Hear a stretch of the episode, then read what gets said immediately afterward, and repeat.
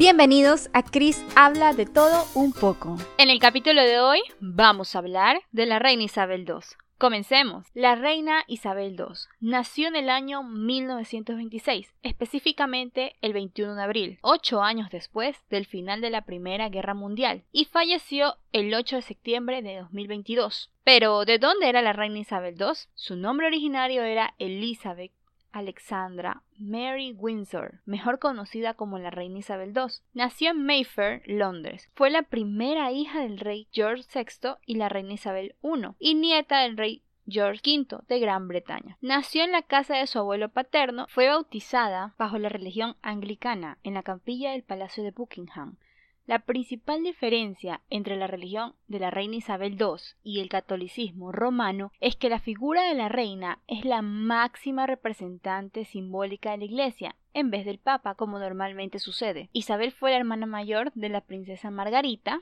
Ambas hermanas fueron educadas en el palacio en historia, lengua, literatura y música. Más de nueve décadas después, murió como la monarca más longeva del Reino Unido y dejó atrás una nación muy diferente a la que heredó a los 25 años de edad en el año 1952. Bajo el reinado de la reina Isabel, el Reino Unido perdió lo último de su imperio, experimentó una vertiginosa transición social, vio extraordinarios avances tecnológicos y también desconcertantes cambios políticos. Como jefa de Estado, sus funciones, principalmente ceremoniales, Incluían también giras al extranjero y reuniones periódicas con los primeros ministros. Tal es así que dos días antes de su muerte tuvo su última reunión con la primera ministra recién posicionada, Liz Truss. El respeto hacia ella ha mantenido el apoyo a la familia real a pesar de sus muchos problemas. También ha apuntado a la unidad del Reino Unido en un momento de creciente presión por la independencia de Escocia y la reunificación de Irlanda. Lilibet era el apodo que le dio el rey George VI a su primera hija, preparada por los mejores tutores en Inglaterra en su época. Elizabeth destacaba por sus estudios en historia constitucional, leyes y literatura, formándose para el rol que asumiría a los 25 años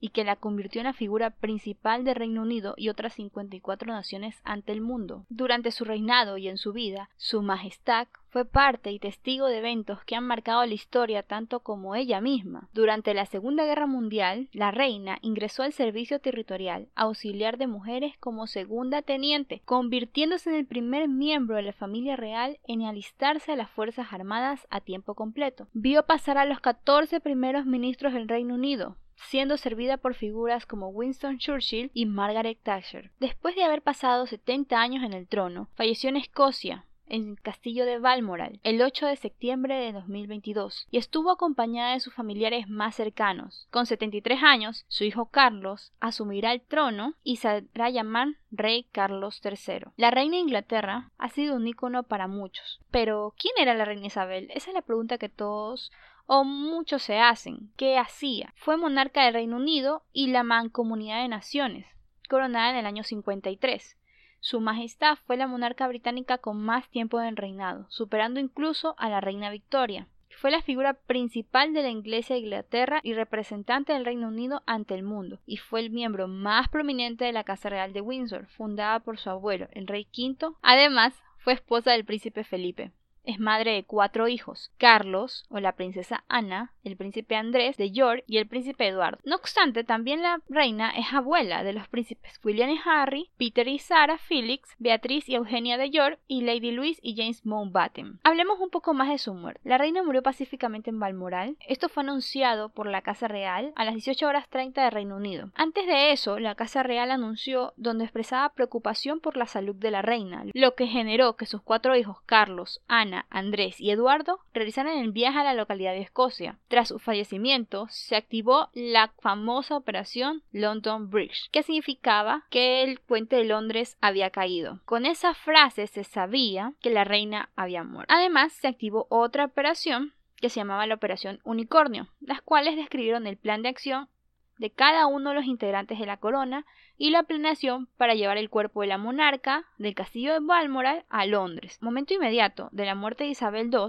su primogénito Carlos de Gales asumió su puesto como monarca. Y fue hasta el 10 de septiembre del 2022, rey Carlos III fue proclamado oficialmente, formalmente, como rey en el Palacio de St. James en Londres. Pero, ¿quieren saber qué es el protocolo London Bridge o el puente de Londres? Bueno, es el protocolo que ha seguido la monarquía británica al momento de la muerte de Isabel II. En él se detalla que todas las banderas de Whitehall, la zona parlamentaria, deberán ser bajadas a media asta, así como varios detalles del correcto uso de redes sociales por parte de la Casa Real y sus integrantes. También describe la audiencia del primer ministro ante el nuevo rey y el servicio conmemorativo de la Catedral de San Pablo en honor a la reina. De igual manera, el protocolo contempla el lugar de fallecimiento de la reina, y ahí es donde se activa la operación Unicornio, ya que ella falleció en Balmoral. Esta fue llevada a cabo en el traslado de un tren de la reina a Londres. Más adelante describe como el segundo día de luto, el ataúd de la monarca regresaría al palacio de Buckingham y hasta el quinto día sería llevado a Westminster, permaneciendo ahí hasta el octavo día, en una caja elevada y abierta al público. El día 10 del fallecimiento, el protocolo describe cómo se llevará a cabo el funeral en la abadía de Westminster hasta su traslado en el castillo de Windsor,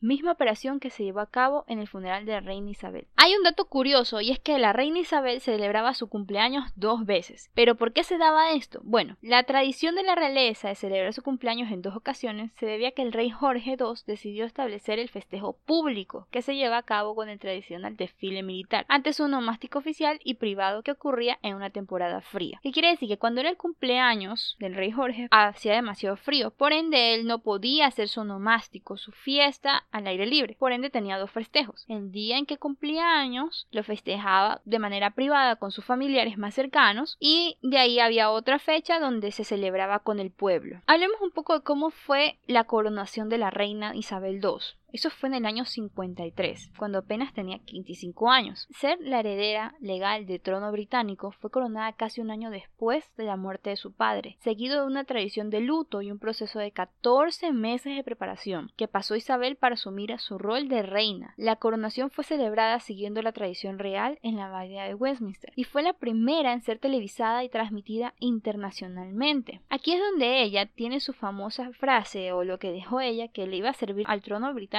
hasta el día de su muerte que nunca los iba a decepcionar. De igual manera, el rey Carlos III ha expresado que cumplirá también con las palabras de su madre y que él va a servir al trono británico hasta el día de su muerte, que su vida ahora dependerá de ello. Hablemos del príncipe Felipe de Edimburgo, su esposo. Ella estuvo casada con el príncipe Felipe desde el 20 de noviembre de 1947. Después de un periodo de cortejo que el príncipe cumpliera sus labores militares durante la Segunda Guerra Mundial para asegurar la mano de la entonces princesa Isabel en matrimonio. Felipe adoptó la versión anglicanizada de su apellido, Mountbatten. Luego se naturalizó como ciudadano británico, renunció a sus títulos reales. Estuvieron casados 74 años hasta el día de la muerte del príncipe Felipe el 9 de abril de 2021, a los 99 años de edad. Entre los países que la reina gobernó fueron Gran Bretaña e Irlanda del Norte, la Mancomunidad de Naciones, la cual está compuesta por 54 países independientes y semi-independientes. En estos países la reina es la principal figura política de ellos. Entre esos están Australia, que justamente cuando falleció la reina a los pocos días surgió que la primera ministra, si no me equivoco, o alguien del parlamento dijo que ya no querían pertenecer a la mancomunidad y ya no querían ser gobernados por el rey Carlos III. También tenemos Antigua y Barbuda, a las Bahamas, a las islas San Cristóbal, Isla Salomón, a Trinidad y Tobago, entre otras. Recuerden que son 54 países independientes y semi-independientes. Pero ¿qué hizo la reina Isabel en todo este tiempo? Bueno, además de ser la jefa de Estado, es la figura principal de Inglaterra, era neutral en materia política, o sea, no tenía derecho a expresar su opinión sobre qué partido era mejor, ni a votar, ni a postularse a elecciones. Sin embargo, jugaba un papel ceremonial y relevante en el gobierno de Reino Unido. Las tareas de la reina incluían la apertura de cada nueva sesión del Parlamento y otorgar el paso de legislaciones y aprobar órdenes y proclamaciones del Consejo Británico. Ella tenía relación directa con el primer ministro de Inglaterra. Además, mantenía tareas de visitas a caridades de la corona y escuelas. Fue patrona real o presidenta de más de 600 caridades dentro del Reino Unido y la mancomunidad, que iban desde el apoyo a jóvenes hasta la preservación del medio ambiente y la fauna. Y hasta aquí tenemos el episodio de la reina Isabel II, donde hablamos un poco de su vida, cómo fue. No entramos en polémicas, porque si eso hablaríamos, bueno, habría otro episodio totalmente diferente. Sin embargo, fue una reina muy querida por su pueblo. Obviamente se le va a extrañar. Si hay algo que nombrar aquí, es la diferencia que hubo entre el funeral de la princesa Diana, donde el pueblo llenó calles de flores, y en la reina Isabel, donde fue más modesto. Sin embargo, esto no quiere decir que el pueblo no adoraba a Isabel. La reina Isabel fue un ícono para Reino Unido. Y en el momento en que ella está faltando en ese instante, tiende a tambalear mucho. Carlos tiene un peso muy grande sobre sus espaldas porque la reina se mantuvo por más de 73 años en el trono y logró abatir crisis enormes. Por ende, él tiene la misma responsabilidad de llegar a que el pueblo lo quiera de esa manera y muchos no quieren a Carlos en el trono. Es una lástima que un reinado tan largo y tan significativo se pierda si no lo saben manejar. Otra cosa que puedo comentar sobre esto de manera personal, recuerden que estos son mis comentarios personales, es la importancia de la familia británica, es que en la moneda, en el euro, en, la moneda de allá de Reino Unido, se cambia. Entonces el, el movimiento económico que va a haber al cambiar moneda y todo eso es increíble. Esto no se da desde hace años, obviamente, porque la reina estaba viva. Entonces son cambios que se van dando poco a poco hasta la coronación de Carlos III debido a la falta de la reina Isabel II. Cuéntame, ¿a quién preferías? ¿A la reina Isabel II? ¿Al rey Carlos III? ¿Cuál era mejor para ti? ¿O preferirías que no existían las monarquías? ¿Cuál es la función de las monarquías? Eso lo podemos dejar para otro episodio. Bueno, hasta aquí llegó este. Les envío un gran abrazo. Gracias por escucharme. Ha sido un bonito episodio lleno de historia. Hasta el próximo. Les envío un gran abrazo. Ah, y no se olviden de seguirme en todas las redes sociales. Recuerden que ya estamos disponibles en YouTube, Spotify, SoundCloud, Instagram, TikTok. Y ahora tenemos una cuenta de Twitter. Todas con arroba Chris habla de todo. Recuerden seguirnos. Denos un like. Compartan si les gustó. Y nos vemos en el próximo episodio episodio de Chris habla de todo un poco.